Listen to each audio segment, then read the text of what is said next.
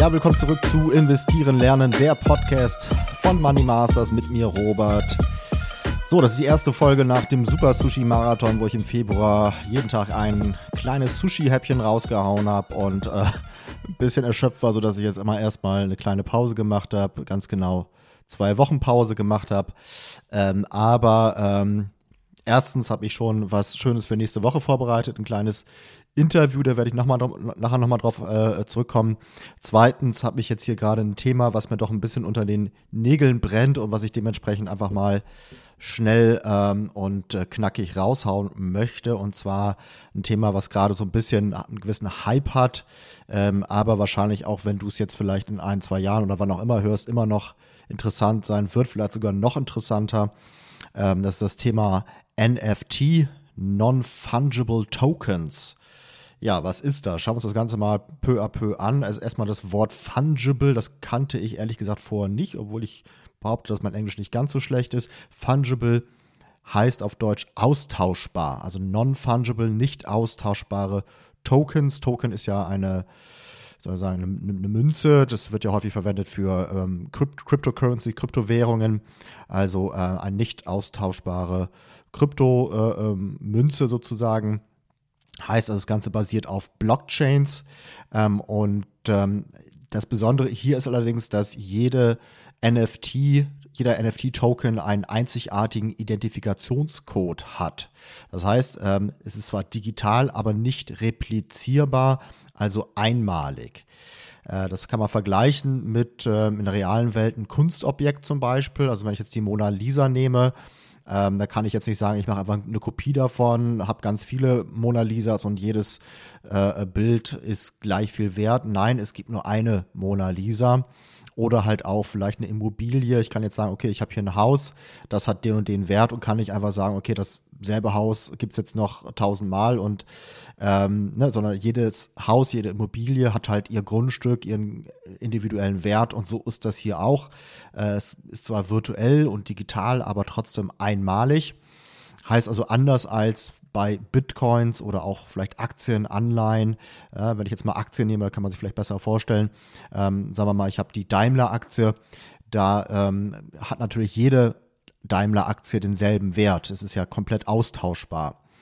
Ähm, und ähm, hier ist es halt anders. Also Einsatzbereiche, vielleicht kann man sich dann besser vorstellen, virtuelle Kunst. Ne? Also wenn ich eine, ein digitales Kunstobjekt habe, ähm, könnte ich es ja theoretisch einfach kopieren und vervielfältigen, aber hier ist es halt dann doch einmalig und äh, dementsprechend auch äh, der Besitz natürlich dann ein, äh, einzigartig zuortbar oder auch Einzelobjekte in Computerspielen.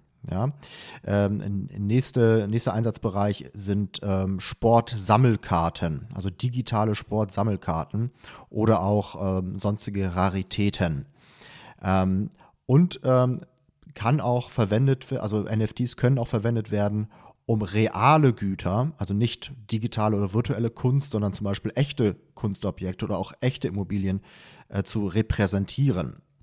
Oder sogar auch, um die Entität von Menschen zu repräsentieren. Das heißt also, ich könnte jetzt einen ähm, digitalen Reisepass haben, ähm, der halt auf NFT basiert und einmalig sozusagen dann mir zuortbar ist und nicht kopierbar ist. Ähm, so, jetzt hier eine kleine, kleiner Fun Fact. Also im Februar 2021 ermöglichte Christie's als erstes großes Auktionshaus die Zahlung mit Kryptowährungen für die Versteigerung des NFT-Werkes Every Day's the First 5000 Days des US-amerikanischen Digitalkünstlers Beeple.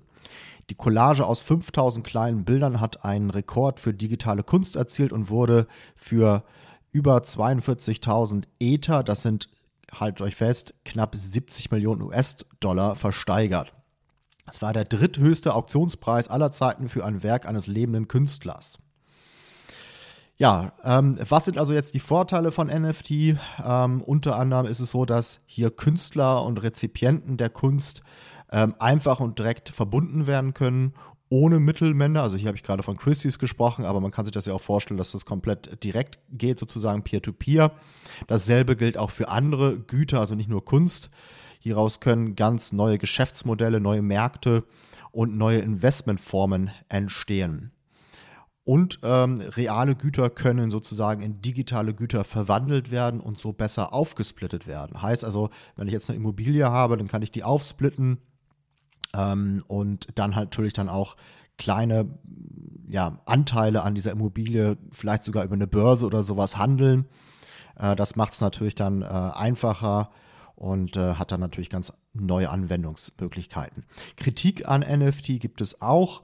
Ähm, also erstmal ist es so, dass jetzt seit Anfang 2021 das Thema wirklich ja, einen gewissen Hype zunehmend bekommt. Ähm, ganz neu sind NFTs nicht, gibt es jetzt schon seit ein paar Jahren, aber so richtig, sag ich mal, an die ähm, Oberfläche der Aufmerksamkeit ist es jetzt gerade erst äh, in den letzten Wochen und Monaten äh, gekommen und äh, dementsprechend ja, sind auch die Verkaufspreise sehr stark angestiegen und da wird halt häufig auch schon von einer gewissen Preisblase gesprochen. Ähm, außerdem gibt es die Kritik, dass der CO2-Ausstoß für die Kreierung von NFTs ähm, ja sehr hoch ist, also nicht sehr um umweltschonend ist. Ähm, aber insgesamt würde ich doch sagen, das Thema ist sehr faszinierend, bietet viele Möglichkeiten, hat das Potenzial, unsere Wirtschaft und Gesellschaft zu revolutionieren. Also ich finde es wirklich sehr, sehr spannend und sehr ähm, ja, sehr, sehr gespannt, wie sich das Ganze jetzt weiterentwickeln wird. Das war es zum Thema NFT, also quasi auch nochmal eine ganz kurze Podcast-Folge, einfach weil ich das Thema spannend fand und da jetzt nicht mit warten wollte. Ähm, kleine, kleine Vorankündigung für die nächste Podcast-Folge, die wird dann wieder etwas länger werden. Das wird nämlich ein Interview sein, das ich für äh, nächste Woche sozusagen geplant habe. Da geht es um das Thema Steuern nochmal. Ich habe das Thema Steuern ja schon ein paar Mal hier besprochen im Podcast, aber ähm, bin natürlich kein Steuerberater und so hundertprozentig ähm, sicher kann ich mir da nie sein. Deswegen habe ich mir jetzt wirklich nochmal professionelle Unterstützung geholt. Ähm, das Interview wird dann die nächsten Tage äh, aufgezeichnet und nächste Woche dann veröffentlicht.